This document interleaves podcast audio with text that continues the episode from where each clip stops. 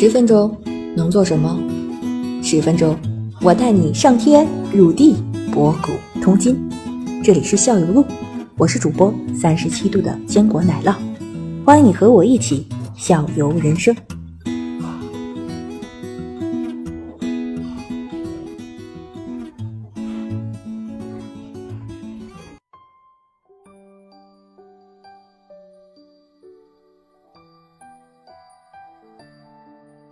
Hello，大家好，欢迎大家来到我们校游录的直播间。好久没有跟大家一起聊天互动了。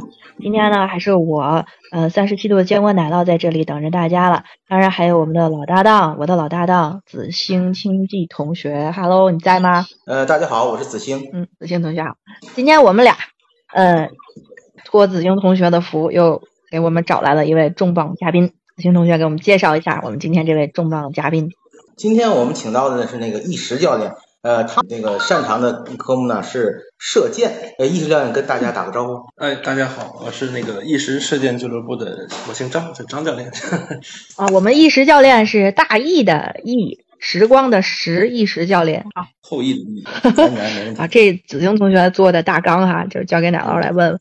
第一个问题，射箭运动的弓箭有几种呢？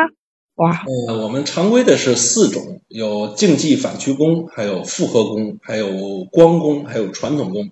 然后这个光弓里面呢，又包含这个光弓和美丽。哇，好复杂，我以为就一种。那请麻烦您给我们介绍介绍，这都有什么区别？如果从电视上最常见的就是奥运会比赛。嗯嗯，对，常见的话应该是从电视上看到比赛的，就是竞技反曲弓，这个是奥运会的比赛项目。呃，然后呢，就是复合弓，它目前是进入到了亚运会。其他的呢，更多的就是我们这种呃一些业余玩家，然后喜欢玩的光弓还有传统弓。呃，然后他们的有一些不同呢，就是说呃竞技反曲弓和复合弓是带或者靶子的。回来听回播，都是我在我在直播间里。嗨，hello。啊，谢谢。来来，可以可以，接回去。哦，这回好。行行，声音老大了。嗯。那我来，我来，我来，我来，我来问。你来问，你来问。啊好，我来问。对。啊，艺术教练啊，我们想问一下，就是这个射箭运动，弓箭它是分几种？呃，分四种，有竞技反曲弓，然后复合弓、光弓、传统弓。然后光弓呢，里面还包含了一个美列。基本就是这几种。其实我觉得可能那个一开始我觉得是不是传统弓是我们最早看见的，就是蒙古族他们用的那些个，就是比较就是没有什么花里胡哨的一些配件儿，就一个非常简单的一个弓和一根箭，然后呃没有任何辅助的一些个瞄准器材啊。那个是不是就是传统的？最早的弓箭的发展就是从这个就是一个木棍勒上绳子开始发展的。对对对，从传统弓。嗯，然后慢慢演变，然后包括奥运会最早的是也是各个国家用各个自己的这种比较传统那种弓，哦是没有标准的，可以自自己带自己的，反正只要是能上上靶就可以。以前是没有标准的，但是后来呢，人们就发现，哎，如果我在这棍子上掏个弓窗，那这个箭就接近中心发射，那会更准一些。哎，如果我在前面加一个钢丝做一个参照物，再去瞄准，哎，那它就会更准一些。那就后来演变出了瞄。后来这个弓呢，磅数需要比较大。然后呢，弓会比较晃，那我前面加上这个平衡杆啊，加上一些配重，哎，它就会稳定一些。就是竞技反击弓啊，是这么慢慢演变过来的。那现在的是最为基础的，应该是哪一种？呃，如果是我选择的话，就是你看我们监管一般都是啊，新手，用竞技反击弓来入门，不是说它最简单，是因为它有一个就是标准，就是大家就是不管你去哪家监管或者是专业教练。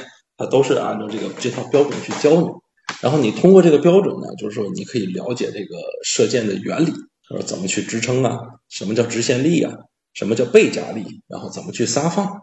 你先把这些弄明白以后呢，然后就是呃，你可以根据自己兴趣爱好，比如说我喜欢更机械化一些的弓，然后更精准，那你就可以去玩复合弓。如果你啊想去打比赛啊什么这些这个正常练动作，那你还是选竞反。啊，比如说你喜欢更这个自由一点儿、洒脱一点儿，一般都会选美丽或者光荣。然后就是你比如选传统文化呀，喜欢汉服元素啊这些，他们就会去选择传统，都可以。我先来了，哎，在，行行，在在，我我刚才没说话，我怕你不在了，没关系。说说的太过困了是吧？看那个中间有那个信号断的时候，没事儿。那个意识教练，那么我们现在光是一个描述的话，很简单，一个弓一根线。然后如果是我们就以这个镜反来那个作为一个例子的话，它这一个弓的组成的话，它有几个部分？嗯，它首先要有一个弓把，然后弓片，然后弓弦，然后这是最基本的。然后其实辅助的一些东西有钢丝箭台，然后箭侧垫儿，然后苗，还有平衡杆儿。然后呢，在这个最基本的这个弓的上面，你还首先有箭、箭羽、箭头，箭头的材质也不一样。然后呢，我们射箭的时候还有一些护具，比如说护指、护臂、护胸、脚垫、箭囊，这些都是我们就是呃专业练习是不能缺少的东西。那个意思要跟我说，师傅等于弓片跟那个你刚才说最早弓把这个是是两两个材质吗？是要分开的吗？呃，弓把的话呢，我们一般有金属的，有木头的，然后还有碳的。单独这么装，现在原来是应该就一个弓片就够了，呃后边为了握住那个它是这样，就是说，呃，最早的是肯定是用木头或者一样的材质去做出来的，但是现在呢，我们可以就说，比如说我单独配一个弓把，我喜欢的颜色、喜欢的东西，然后这个弓片呢，它是这样，新手呢要从低磅数开始练，那就是说，呃，它有一个快插的片，他买一个低磅数的，先把它插上，我们把弓调好了以后呢，他可以用这个先练，然后等过一段时间呢，他比如说从十八磅的或者二十磅的，他该升磅了，升到二十二磅、二十四磅的时候，那我们只需要把片拔下来换一副片就可以，等于是分体的。现在，那这个片腹也会不会有一种就是嗯，时间长老化要定期要换，或者说呃，有的数据上显示就是说这个片是大概能打个三四万件，呃，也要看实际使用情况。你在正确的这个弓调好了以后，如果它都是中心线都是正的，就是你正常的使用，你撒放都没有问题的话，那片子使用寿命还是比较长的。一般我们也问过这个在队里训练的，就说这个弓片大概要多长时间才换？他们没有概念，多少拉爆多少算？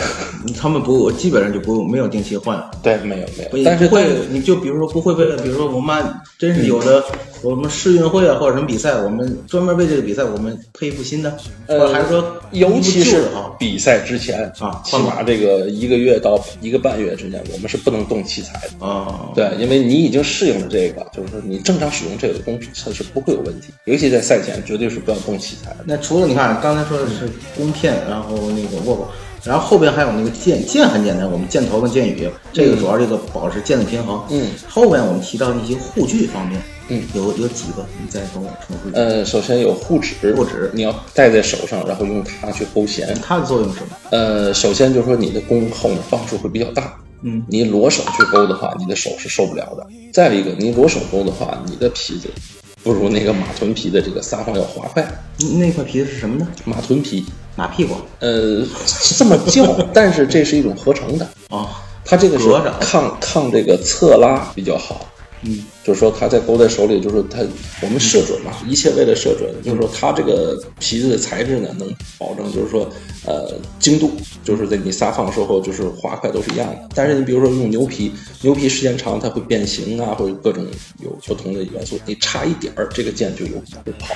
嗯嗯然后还有护臂，嗯，护臂的话呢，就是我们的动作做好了以后呢，有很多新手，你比如来到我们俱乐部先玩的时候，他说我不用带，那个我我不打臂，他不打臂一定是动作没有打开的，他动作是含着的，他这样去拉，这样去打，他永远打不了。但是我们正式的动作呢是舒展开的，弦一定是离你的胳膊相对比较近，但是正确的不是打臂，是扫臂。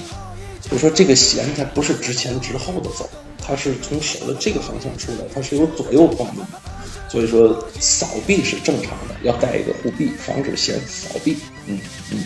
然后护胸呢是带着这个位置，嗯肩肩部嗯，这块儿斜挎上，对，因为我们拉开弓以后，你的弦是靠在你的左胸上，嗯，然后你的衣服如果有一点褶皱的话，都会影响这个弦。所以说带上那个护胸，它相对是平滑的，甚至有的觉得护胸都不行，在护胸上再加一层护胸板儿，把它缝在上是非常平滑的，它不可能有对线的干扰。这个这个不不是来对人的保护，而是对于追求成绩上的。对对，它不是保护人的，